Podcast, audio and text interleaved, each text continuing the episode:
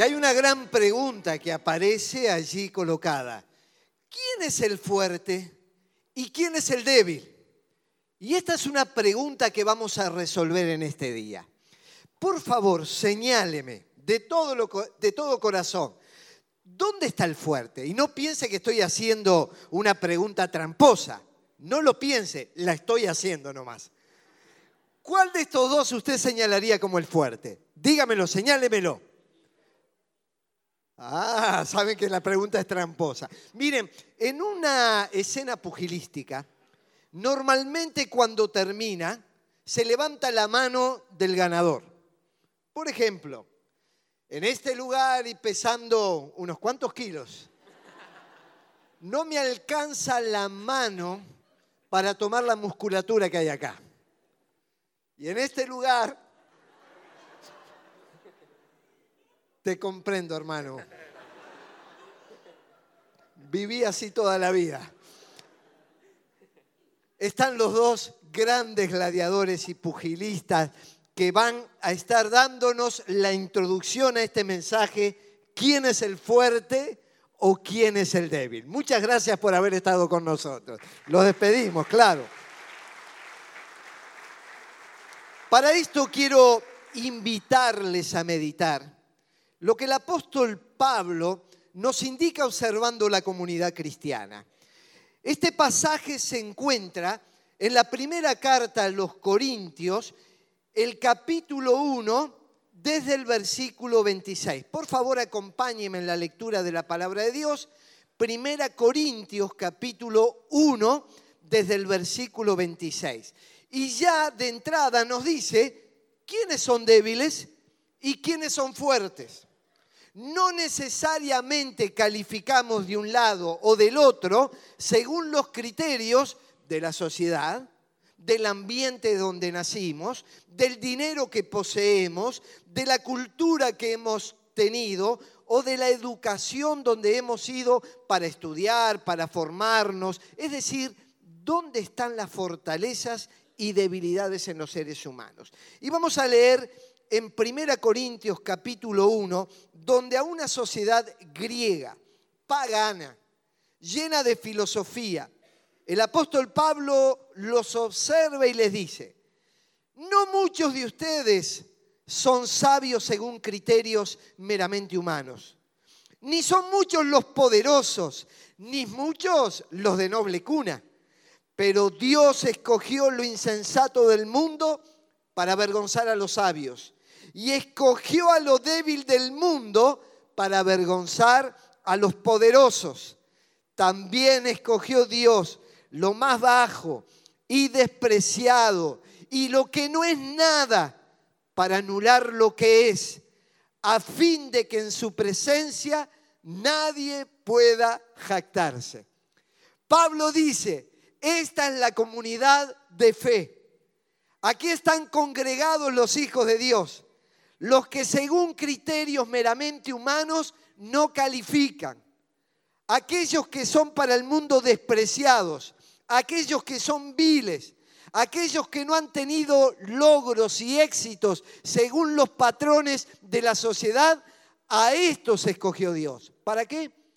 Para darle vergüenza a los que tienen otros criterios. Y con otra razón muy clara, a fin de que nadie pueda en su presencia jactarse y decir, todo lo logré yo.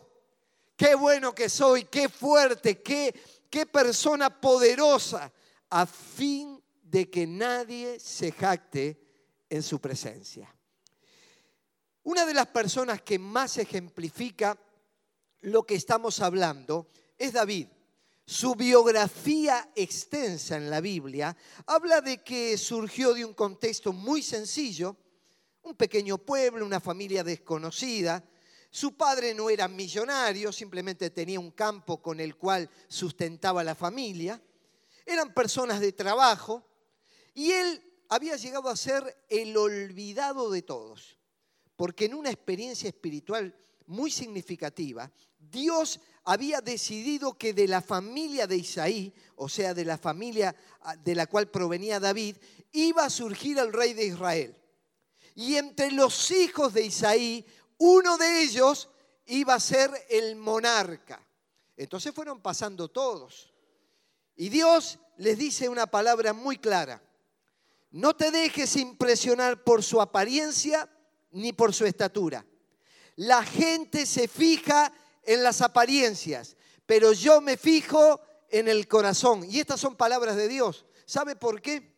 Porque iban pasando los hijos de Isaí y todos pensaban, incluso su padre, de que alguno de ellos calificaba para ser el rey.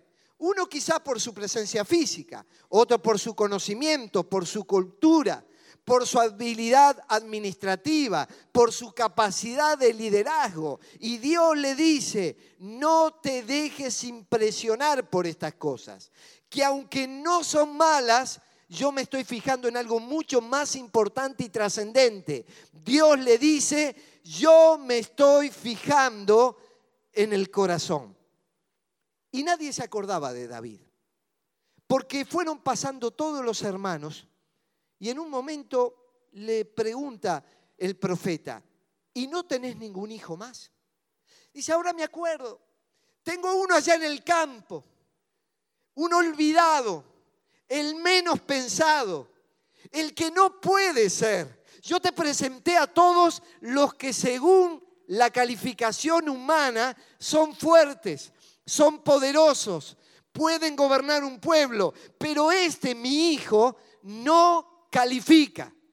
Y quiero decirles que aquí llegaron muchos descalificados, que para el mundo no tienen valor, que para sus familias no tuvieron valor, que sus padres nunca les dijeron, vos tenés posibilidades, que la sociedad les indicó, están llamados a fracasar.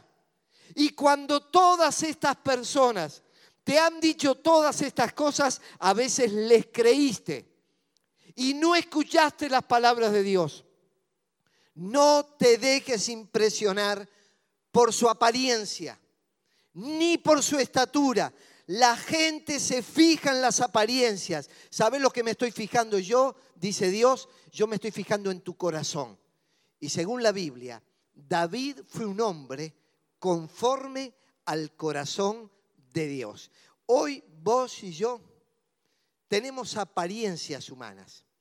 Algunos nos van a aplaudir y otros nos van a rechazar.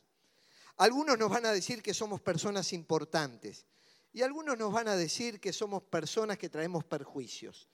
Independientemente de lo que otros nos digan, cultivemos lo más importante, cultivemos nuestro corazón. Porque allí llega la mirada atenta de Dios para decirnos, yo tengo planes, proyectos y propósitos para tu vida. No importa, David, que tu papá no se acordó.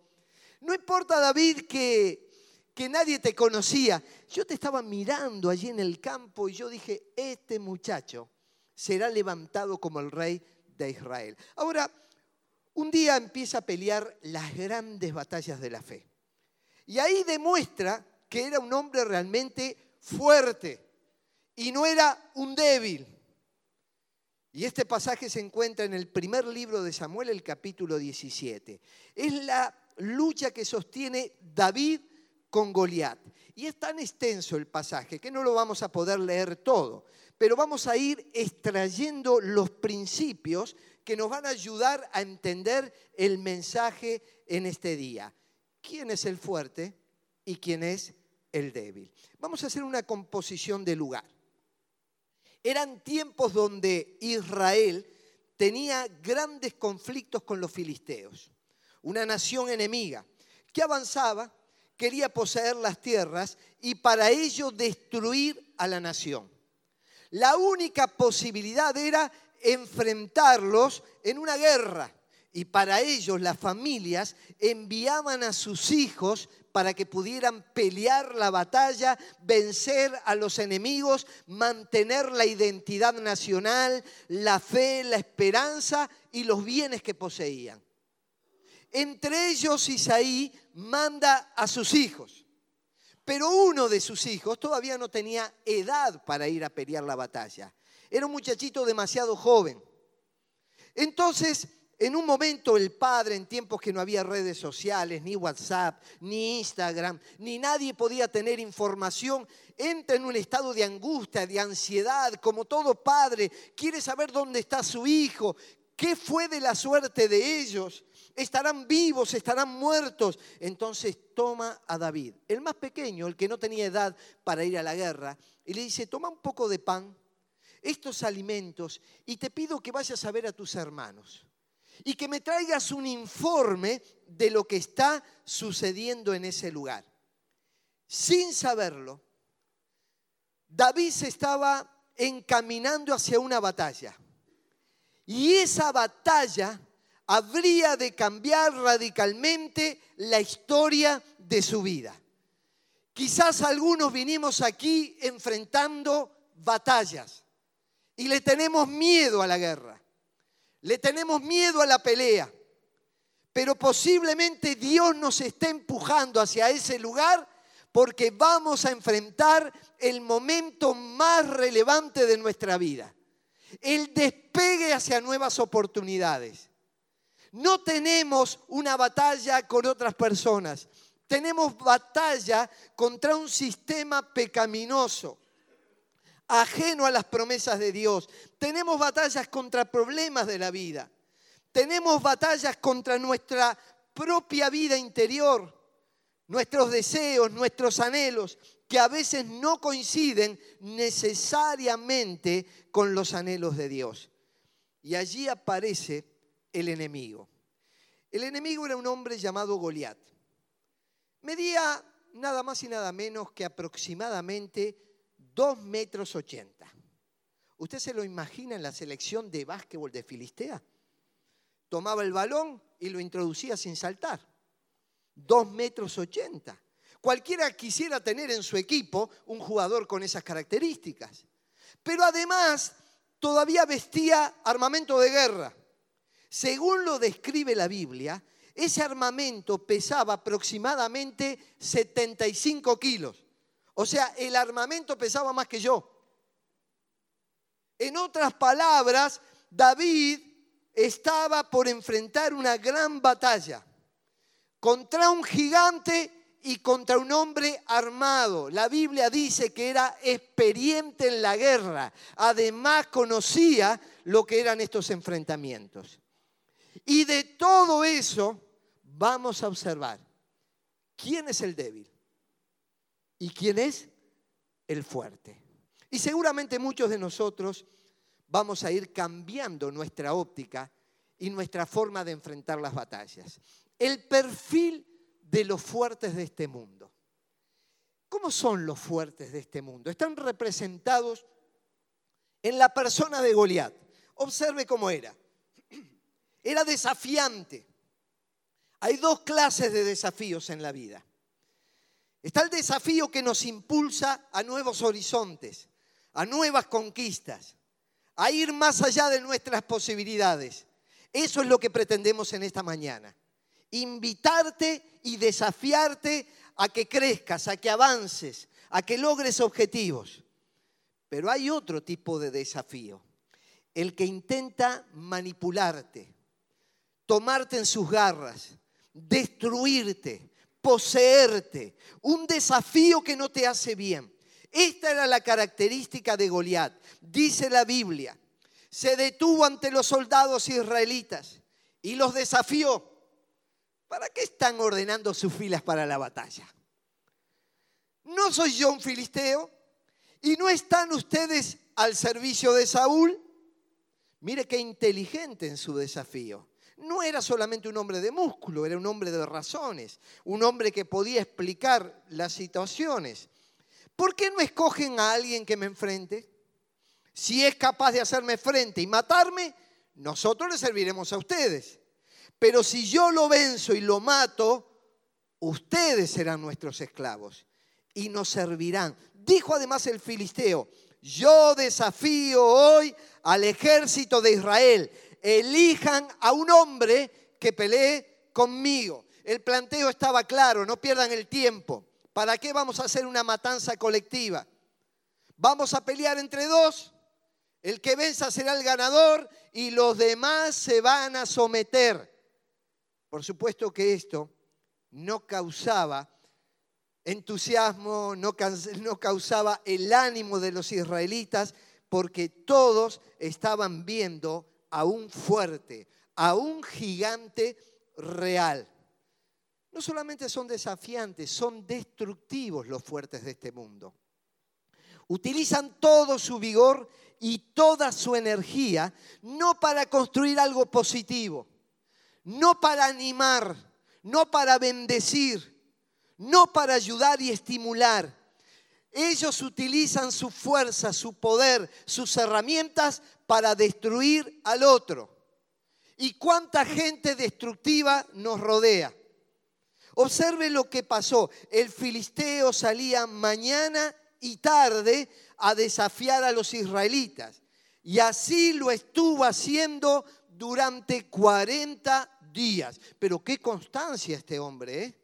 No aflojaba, lo hizo en 80 oportunidades, en la mañana y en la tarde. En la noche no porque no había luz pero dos veces por día lo hacía durante 40 días. 80 veces les metió en la cabeza, yo los desafío y los desafío para destruirlos. Tened cuidado a quien escuchás. Pueden aparecer personas que son destructivas. Primero quieren destruir tu autoestima. Te van a mostrar que ellos son fuertes, son poderosos, que están por encima tuyo y que vez tras vez te van a dañar. Te pueden amenazar, te pueden insultar, te pueden hasta golpear físicamente. Y con eso intentan amedrentarte. Son fuertes, pero para destruir. ¿Cuántos femicidios se cometen cada día por esta clase de fuertes? Ayer leí en el diario de uno de los fuertes de este mundo que en un conflicto con su esposa rocía combustible sobre ella y la quiere prender fuego. ¿Saben qué es esto? Los fuertes según los criterios del mundo. En realidad son débiles, disfrazados detrás de toda esa energía que intentan manifestar. Estos destructivos tenemos que tener cuidado de no llenar nuestra mente y nuestro corazón con sus palabras. ¿Saben quién terminó destruido? Terminó destruido el destructivo. Terminó destruido Goliat. 80 veces le quiso meter en la cabeza. Esa cabeza que a veces almacena palabras que te dijeron. Y si no te las dijeron 80 veces, te las dijeron quizás una sola vez, pero te taladró el cerebro. Y vez tras vez te aparece, no vas a poder vencer. ¿Qué pasó? oyendo Saúl, el rey, el monarca, un hombre que según la Biblia también su estatura era más grande que cualquiera de los hijos de Israel. Oyendo Saúl y todo Israel estas palabras del filisteo, se turbaron, tuvieron gran miedo. Todos los varones de Israel que veían a aquel hombre huían de su presencia y tenían gran temor. Observe la intensidad de los verbos se turbaron, gran miedo, eh, huían, tenían temor.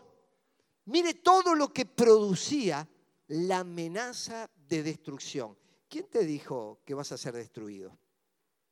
¿Que se va a destruir tu empresa? ¿Que se va a destruir tu familia?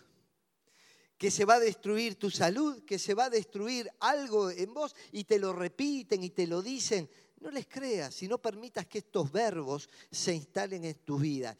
Pensá por un momento que este es un simple Goliat.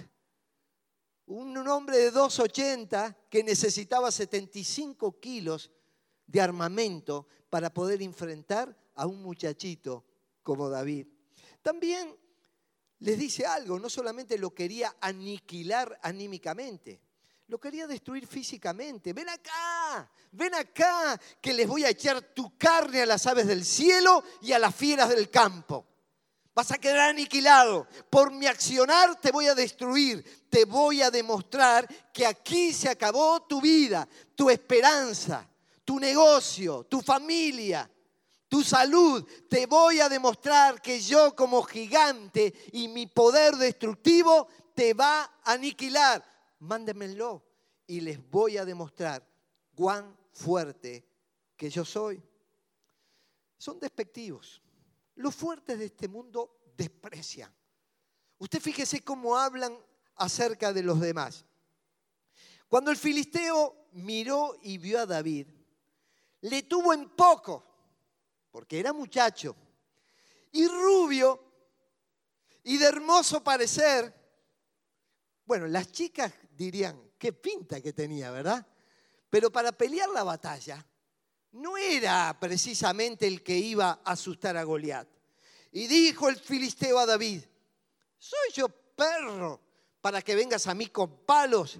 Y maldijo a David. Fíjese su desprecio. Despectivos pero al extremo, y a veces te pueden despreciar por ser joven, en este caso fue por esa razón, o por ser mujer, o por ser rico, o por ser pobre, te pueden despreciar por tu cultura, o te pueden despreciar por tu ignorancia. Te pueden despreciar porque tienes muchos recursos o porque quizás no pudiste lograr objetivos materiales. Por lo que sea, esta gente te desprecia. Notamos el perfil de los fuertes en Dios.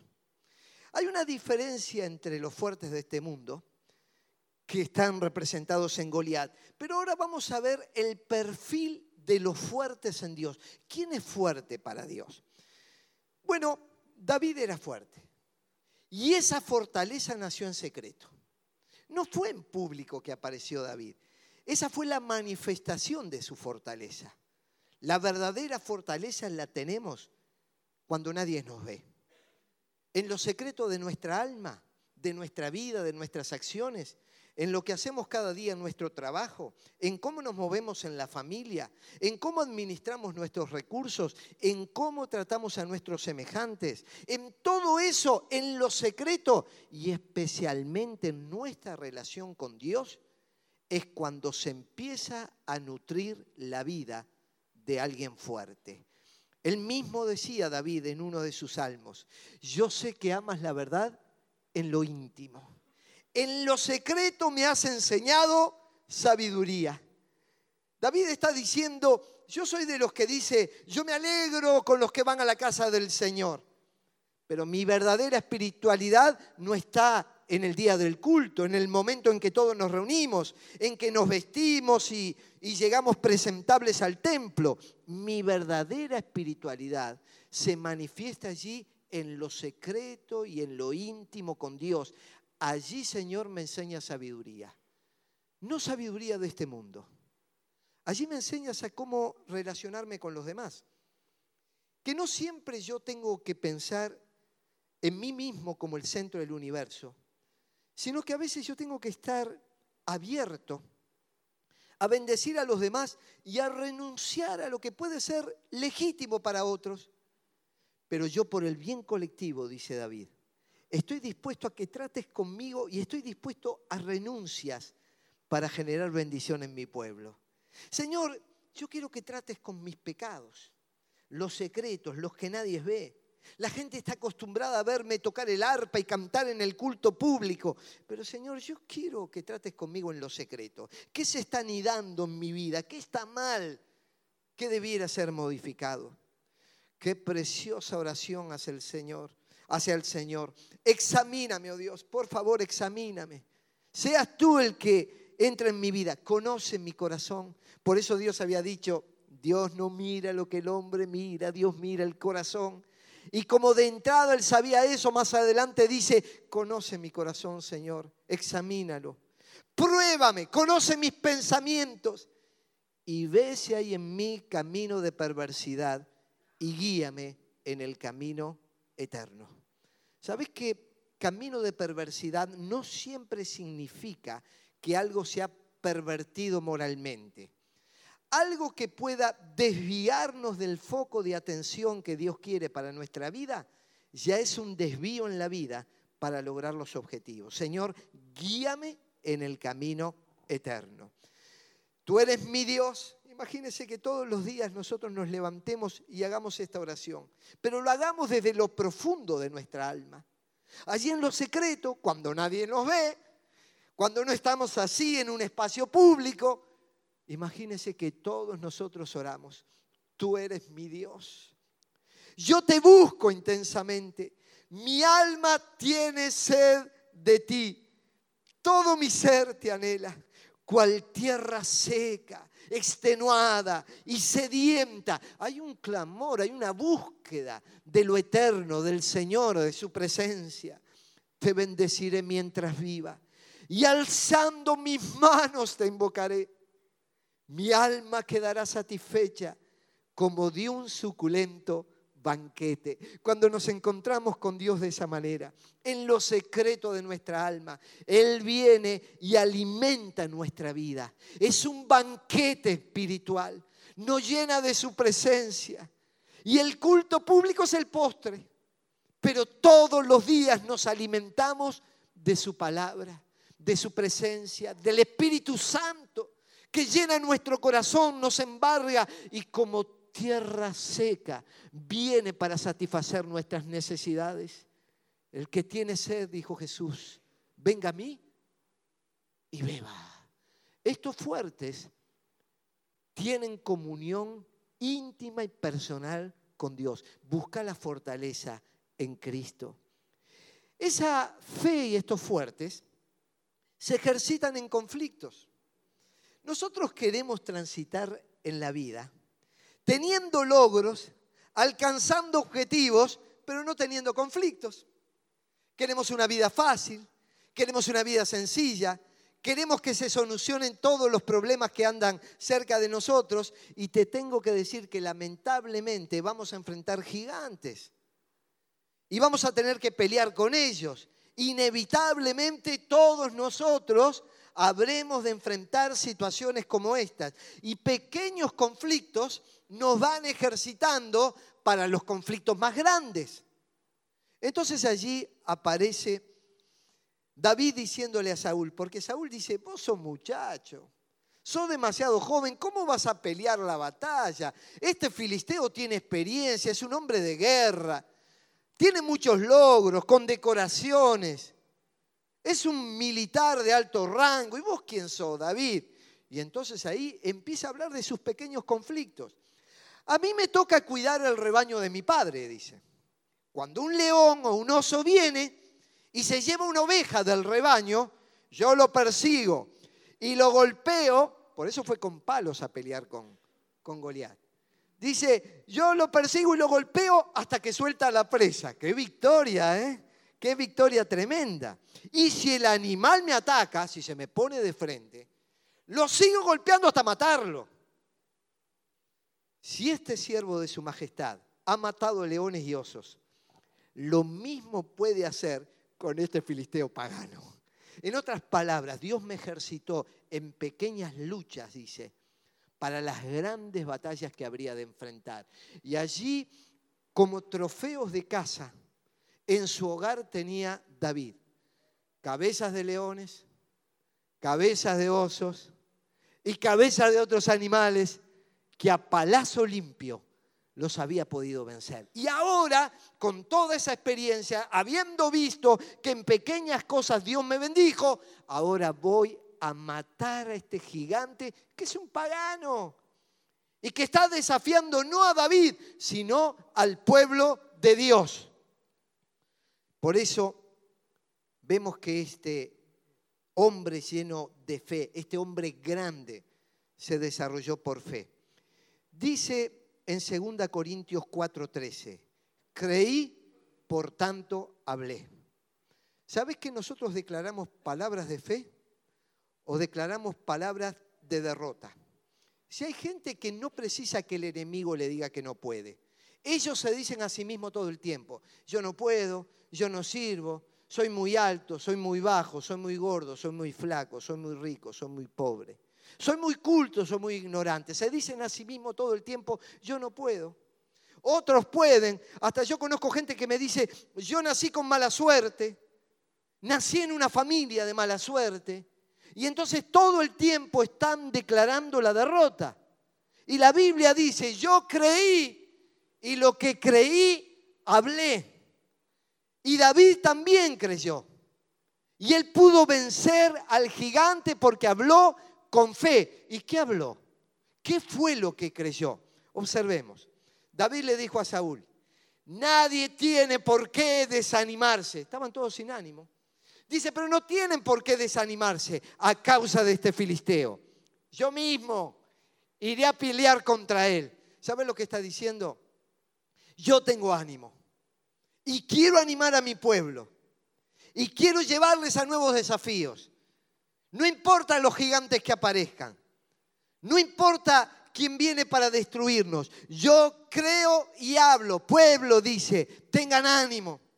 Pero no se queda ahí. ¿Qué más creyó? ¿Qué más habló? Observe.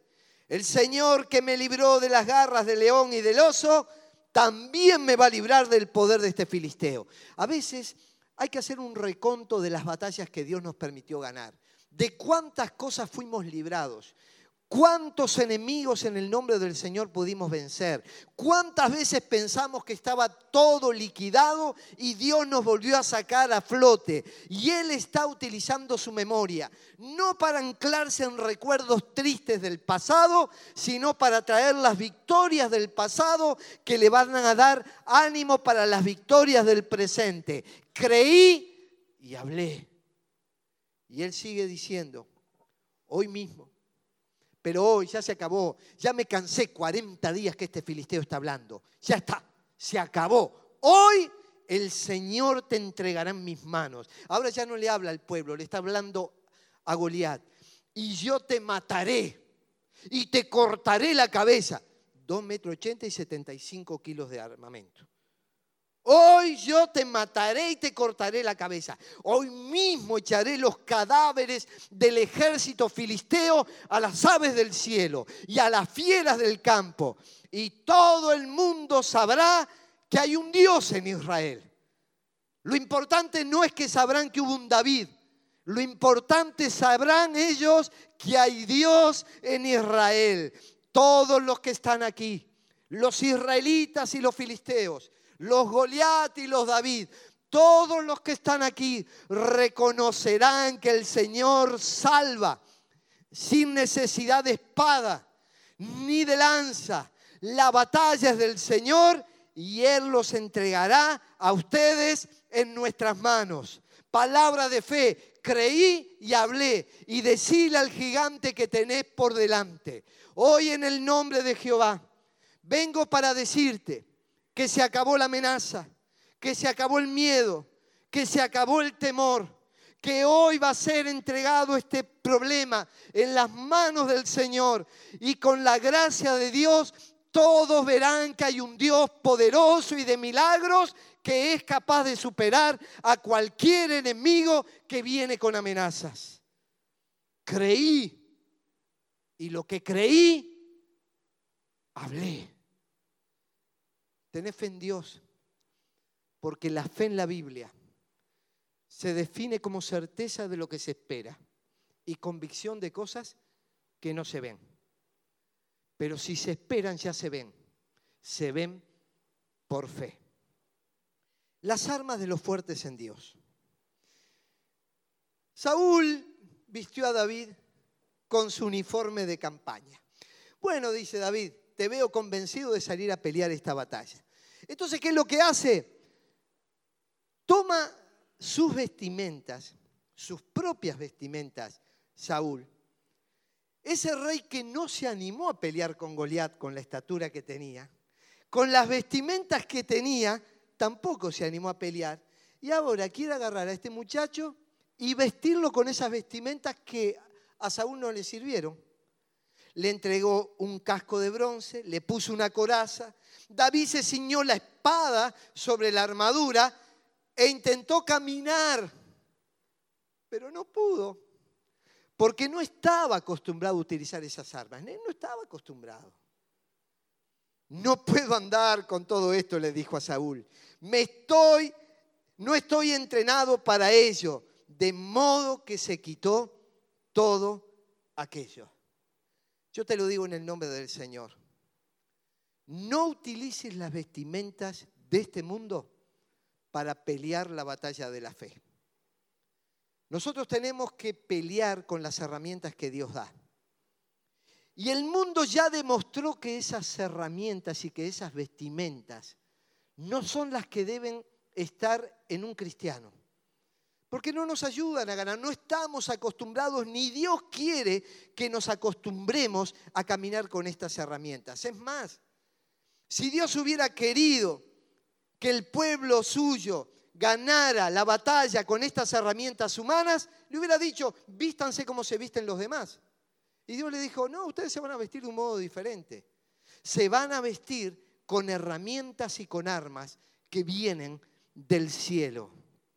Entonces lo mira David y le dice, tú vienes contra mí con espada, lanza y jabalina. Pero yo vengo a ti en el nombre del Señor Todopoderoso, el Dios de los ejércitos de Israel. Yo no sé cómo vienes tú, pero yo sé cómo vengo yo vestido. Vengo revestido del nombre del Señor. Hace un tiempo yo me encontraba en la ciudad de San Pablo y conocí un ministerio que me impactó. Unos jóvenes bautistas fueron a un lugar conocido en aquella ciudad con el nombre de Cracolandia, donde la droga, el crack, está haciendo estragos entre la juventud. Vos los ves a ellos caminando como zombies.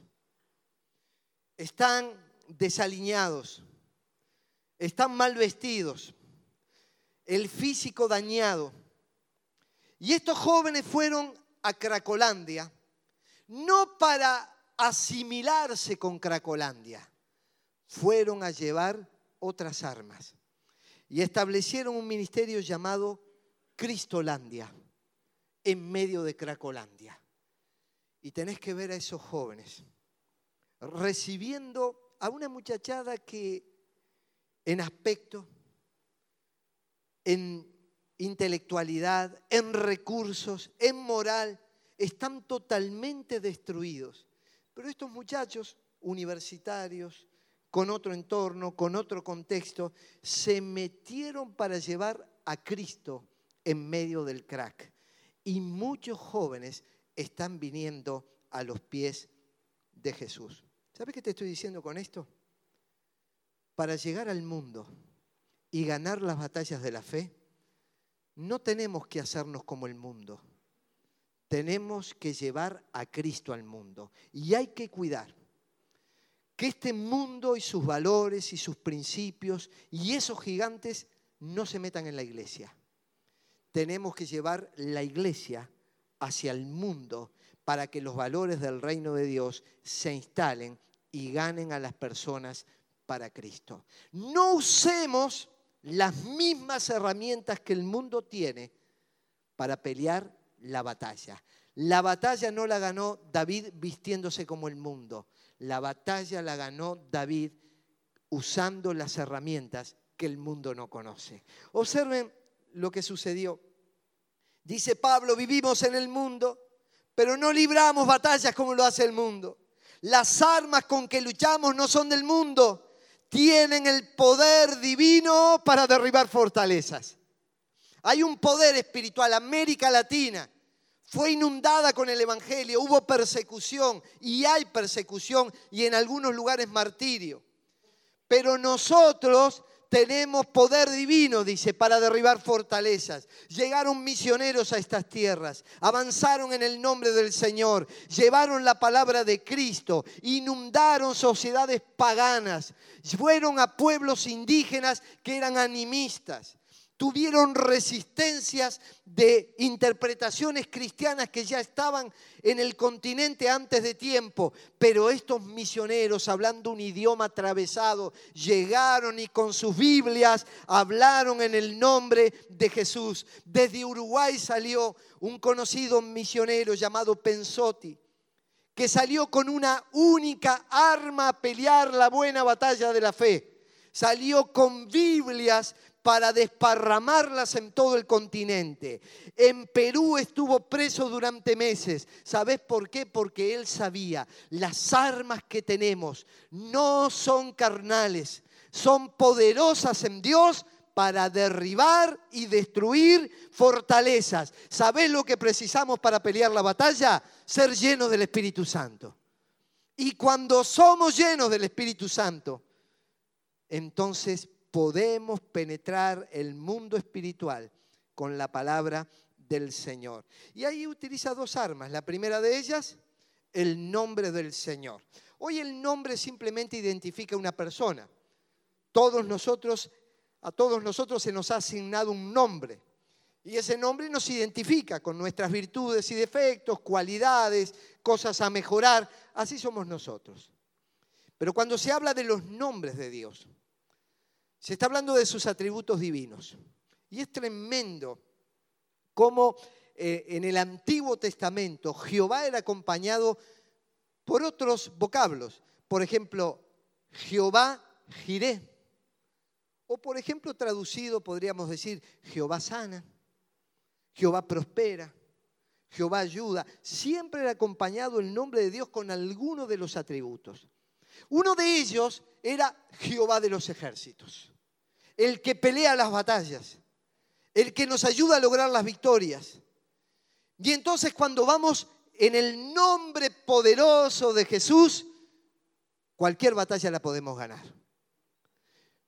Tú vienes a mí con jabalina, lanza y espada, pero yo vengo a ti en el nombre, en el nombre de Jehová de los ejércitos. Yo no tengo esas herramientas, yo no tengo esa apariencia, yo no tengo esa estatura, yo no estoy vestido como vos, Saúl, no estoy vestido como vos, Goliat, pero yo tengo algo más importante, estoy revestido de un nombre poderoso, glorioso, un nombre ante el cual toda lengua terminará confesando que Jesucristo es el Señor y se doblará toda rodilla de los que están en los cielos y en la tierra y toda lengua confesará que Jesucristo es el Señor.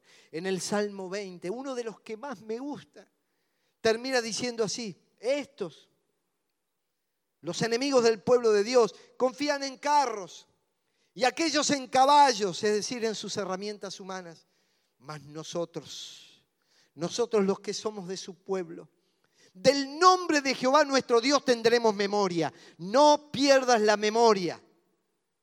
Avanza en el nombre del Señor. Por ello ellos flaquean y caen mas nosotros nos levantamos y estamos en pie. Seguramente cuando escribió este salmo recordaba toda aquella batalla, ejércitos formados, carros, armas, gigantes.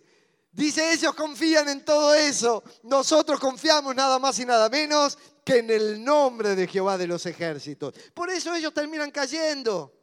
Por eso ellos terminan destruidos, flaqueando. Y nosotros como pueblo de Dios en medio de las batallas, nos levantamos y estamos en pie. Pero también usó otra arma, su onda. Saben que Jesús dijo, separados de mí, nada pueden hacer. Yo no puedo imaginarme pelear las batallas de la vida y la batalla de la fe separado de Jesús. Eso está claro. Pero también es cierto que a veces Dios nos provee algunas herramientas y algunas armas para que nosotros podamos utilizarla en su reino. Y aunque Él fue en el nombre de Jehová de los ejércitos, no dejó de usar una onda y una piedra que Dios había colocado en su mano. Y miren lo que pasó. Vino todo ese bozarrón y tranquilito, a paso lento, fue al río a escoger cinco piedras lisas y las metió en la bolsa del pastor porque recuerdan que era pastor de ovejas. Luego, onda en mano, se acercó al filisteo. Metiendo la mano en su bolsa, sacó una piedra y con la onda se la lanzó al filisteo, hiriéndolo en la frente con la, con la piedra incrustada entre ceja y ceja. Qué puntería, ¿verdad? ¿Sabés que cuando vos ves a un gigante podés pensar, qué grande me va a aplastar! Pero también cuando ves al gigante puedes pensar, qué grande, no hay forma de errarle. Y esto fue lo que pasó, no le erró. Tiró y le pegó entre ceja y ceja. Y el filisteo, dice, cayó de bruces al suelo. Ahora usted imagínese, ¿no? 2 metros 80 con 75 kilos, cae y el sonido es estrepitoso. Polvo que se levantó para todos lados. Y dice, así fue como David triunfó sobre el filisteo. Lo hirió de muerte con una onda y una piedra y sin empuñar la espada. Una vez más está diciéndonos, no importa cómo el mundo utilice sus recursos para pelear. Nosotros no precisamos las herramientas de este mundo. Tenemos el nombre del Señor y aún una pequeña onda, un pequeño conocimiento, un pequeño capital, una pequeña experiencia, un pequeño don que tenemos en el nombre del Señor y tomado en sus manos puede derribar cualquier gigante. Por eso, el apóstol Pablo, mira en un momento, dice, somos más que vencedores. La vida cristiana es una vida de victoria. El que siga a Cristo tiene victoria. El que siga a Cristo no es que no va a tener gigantes en su camino, pero va a tener victoria contra los gigantes que aparecen en el camino. A veces nosotros pensamos en David y lo admiramos.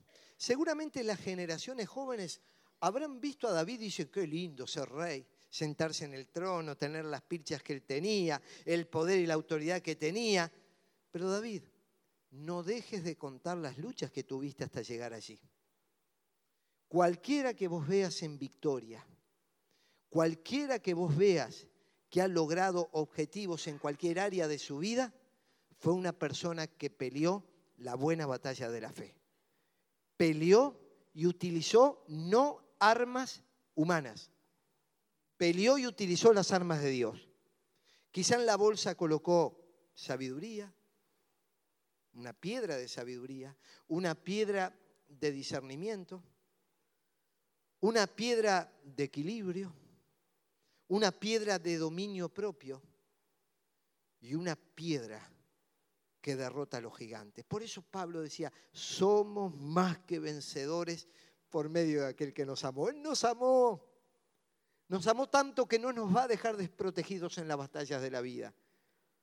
Por lo cual, si algo estoy seguro, no es que no voy a tener gigantes en la vida, no es que no voy a tener problemas, de eso no estoy seguro.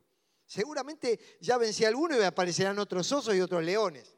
Pero lo que yo estoy seguro, de que ni la muerte, o sea, los duelos, las separaciones terrenales, ni la vida con todos sus desafíos y sus problemas.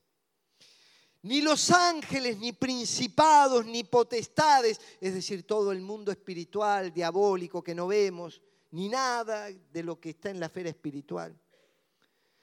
Ni lo presente, lo que estamos viviendo hoy. Ni lo porvenir, o sea, lo que sucederá mañana que ninguno de nosotros sabe ni ninguna otra cosa creada nos podrá separar del amor de Dios. Y nosotros tenemos que pelear la batalla seguros de eso. Nada ni nadie me va a separar del amor de Dios. Y he visto a través de los años escasez. He venido a la casa de Dios con los zapatos rotos y con cartón en la suela. Pero nunca dejé de venir a la casa de Dios. Y hoy tengo más de un par de zapatos. Es lo mismo. Ni la vida ni la muerte. He pasado meses tirado en una cama enfermo, pero he visto el poder de Dios dando la victoria. He visto gente que se opuso y tuve en el nombre del Señor paciencia para esperar los tiempos y los momentos, aunque durante 40 días o 40 meses los bozarrones llegaban para destruir, en el nombre del Señor y con su paciencia esperamos el momento oportuno para pelear la batalla. Hemos visto a través del tiempo luchas, dudas, puertas que se cerraban y pensábamos que estaba todo terminado y repentinamente Dios abre milagrosamente puertas en la vida, pero también en el ministerio para servirle y para honrarle. Nada ni nadie nos va a separar jamás del amor de Dios. Qué lindo es mirar las cabezas de los osos, las cabezas de los leones. Y la cabeza de Goliat ahí colocada, diciendo, Señor, en tu nombre y con tu poder y con las armas que tú das, pudimos vencerlo. Yo te invito, hermana, hermano, amigo, cualquiera que nos está escuchando en cualquier situación de la vida, personas que nos escriben, que están postradas, que están dolidas, que han sido abandonadas, nada ni nadie nos separará del amor de Dios. ¿Sabes lo único seguro que tengo? Es lo mismo que tenía seguro Pablo. No hay otra cosa segura. Nada ni nadie nos podrá separar del amor de Dios en Cristo Jesús. Me va a amar y me amó tanto que la misma muerte no me separa del amor de Dios. ¿Sabes por qué? Porque me prometió vida eterna en los cielos. ¿Quién nos puede separar del amor de Dios? Todo está en sus manos. Y la máxima expresión de ese amor fue la cruz. El Dios eterno vino a la tierra, vino a buscar y a salvar lo que se había perdido. Ocupó nuestro lugar por nuestros pecados. Y aunque para el mundo eso era derrota porque estaba muriendo en una cruz, ahí se estaba logrando la gran victoria. La victoria sobre el pecado, la victoria sobre aquello que nosotros no podíamos solucionar por nosotros mismos. Y fue sepultado. Y sus enemigos dijeron, logramos la victoria. Y pusieron una piedra y sellaron el lugar. Pero pasaron tres días y la piedra fue corrida. Y Cristo apareció resucitado. Y dice la Biblia, ¿dónde está muerte tu aguijón? ¿Dónde, oh sepulcro, tu victoria? Nada ni nadie podrá separarnos ni detenernos de este Dios poderoso que ha ganado todas las batallas.